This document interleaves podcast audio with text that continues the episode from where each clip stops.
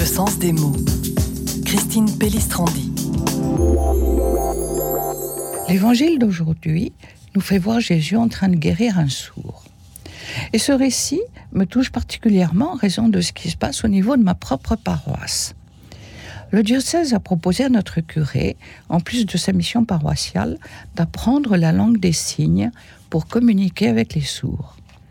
C'est un lourd travail, nous a-t-il dit, plus difficile que d'apprendre une langue étrangère.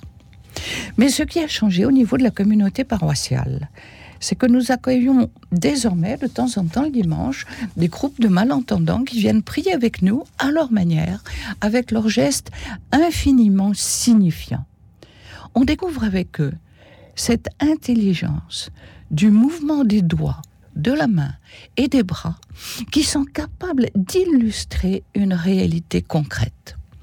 L'exploration de cette nouvelle forme de langage nous fait découvrir comment notre pauvre corps a d'infinies ressources pour exprimer autrement une réalité intellectuelle et spirituelle.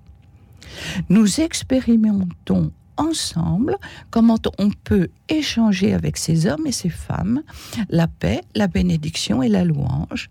C'est une forte expérience spirituelle qui ne peut qu'enrichir la communauté paroissiale de Sainte-Rosalie, une paroisse du 13e arrondissement à Paris.